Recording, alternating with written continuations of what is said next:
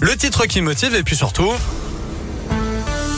Le journal des bonnes nouvelles maintenant avec Noémie Mabilon. Une première édition réussie pour le triathlon des roses. 215 femmes ont participé à cette course solidaire le 8 octobre dernier au Grand Parc Miribel Jonage. Seules ou en relais, elles ont enchaîné 200 mètres de natation, 10 km de vélo et 2 km et demi de course à pied avant de franchir la ligne d'arrivée. Une course pour lever des fonds en faveur de la recherche contre les cancers du sein.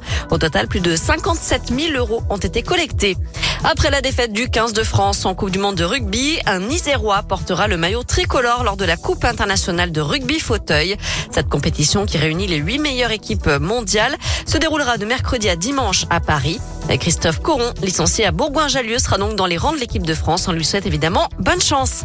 Enfin, hier, on parlait de frites. Aujourd'hui, on parle viennoiserie, puisque le meilleur croissant au beurre de France est Vous lyonnais. aimez manger, non Oui, un petit peu, ouais.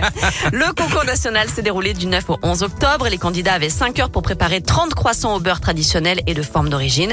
Et on vous le disait hier sur Red Scoop, c'est Alexis Douin qui l'a emporté devant plus de 19 autres candidats, pardon.